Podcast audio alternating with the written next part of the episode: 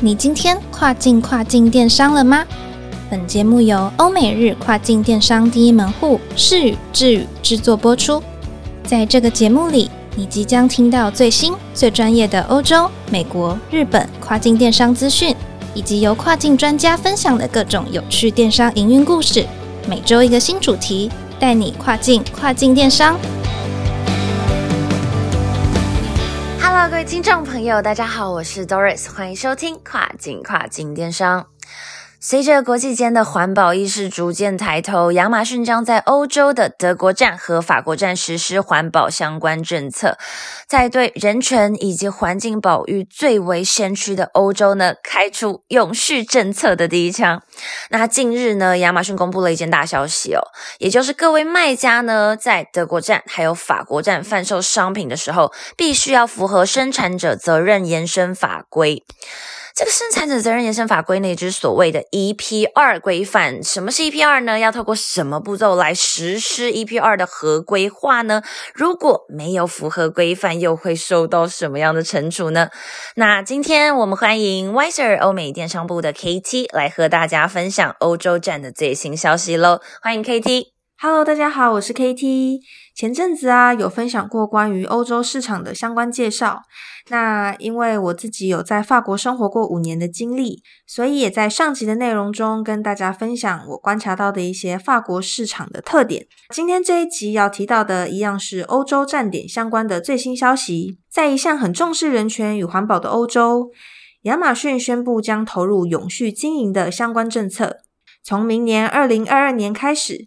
想要进入亚马逊德国站以及法国站点的卖家，都必须要符合生产者责任延伸这项环保政策，英文简称为 EPR。先来说说什么是 EPR 吧。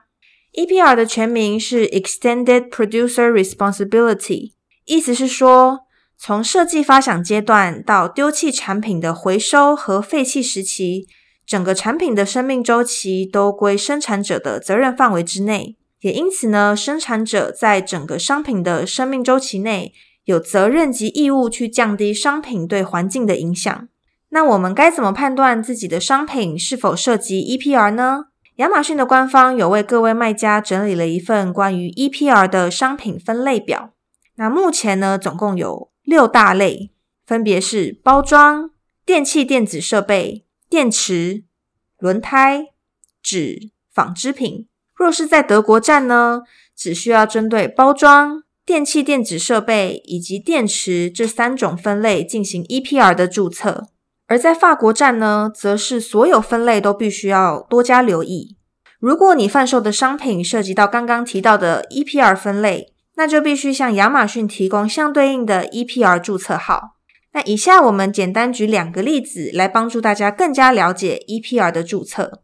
假如说你今天卖的是耳机，耳机这个产品呢，本身是属于电子电器设备，里面还有电池，而且有外包装。那么在法国和德国站贩售的时候呢，都必须针对包装、电池以及电子电器设备这三个品类来进行 EPR 的注册。也就是说，在德国和法国站都必须要提供三个 EPR 注册号。那如果今天你卖的是衬衫，产品也有外包装，那么在德国站的话呢，只需要针对包装这个品类去注册 EPR 号。不过在法国站的话呢，除了要注册包装的 EPR 之外，也必须再多注册一个纺织品这个品类的 EPR。因此，以衬衫的例子来说的话，在德国呢，只需要一个 EPR 号；在法国站的话呢，则需要两个 EPR 号。那前面有提到说，亚马逊的官方网站有整理了一个表单，有详细的说明在德国和法国站针对 EPR 分类的要求还有规定。在这边提醒各位卖家，在进入德国和法国站之前呢，可以先去对照看看自己会需要注册哪几类的 EPR 哦。那么注册 EPR 会有哪些费用呢？EPR 的费用主要由两个部分组成，分别是一次性的注册费用。以及定期支付的环保费用，一次性的注册费用呢，会依照各个国家以及 EPR 组织的规定而有所不同。各个品项的 EPR 注册费用大约会落在零到两百五十欧元不等。那定期支付的环保费用呢，则是会根据该产品的销量以及 EPR 商品的分类而有所不同。根据每个国家和地区，也会有不同的申报以及支付的频率。建议大家可以多多留意该国的相关法规哦。那如果没有注册 EPR 的话，会有什么样的影响呢？官方公布说，从二零二二年起，如果要在亚马逊的德国以及法国站贩售商品，而该产品有被亚马逊认定为需要提供 EPR 注册号，但却没有完成注册的话，可能会被系统视为不合规的产品而遭到强制下架。因此，建议卖家们最好还是要申请 EPR，才能避免后续的衍生问题。那么最后呢，我也向各位卖家们提供简单的三个步骤，让你们了解如何完成合规的 EPR 注册流程。首先，第一是根据官方提供的资讯，按照指示来完成一次性的注册流程，并获得 EPR 注册号。第二呢，各位卖家可以在适用的报告周期内，向相对应的生产者责任组织去申报各个符合 EPR 分类的商品销售量。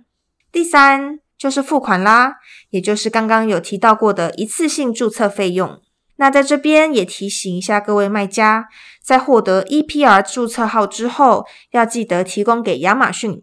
那官方呢将会把上传 EPR 注册号的链接，在今年，也就是二零二一年的年底前会公布。另外还有一点要特别注意，如果你只有向官方提供注册号，不代表你已经完成所有 EPR 的合规流程喽。你需要再向生产者责任组织去进行定期的申报，以及支付相关的环保费用，这样才能算是完成了完整的流程呢。那以上就是我今天的分享啦。如果你喜欢我们的节目，别忘了每周二准时收听，并且给予我们五星好评哦。我是 KT，我们下次见。OK，以上就是 KT 对于欧洲站点的上架要诀进行的分享。如果你喜欢我们的节目，千万别忘记了每周二早上八点钟准时收听跨境跨境电商，让我们带你跨境跨境电商。我是 Doris，我们下次再见喽。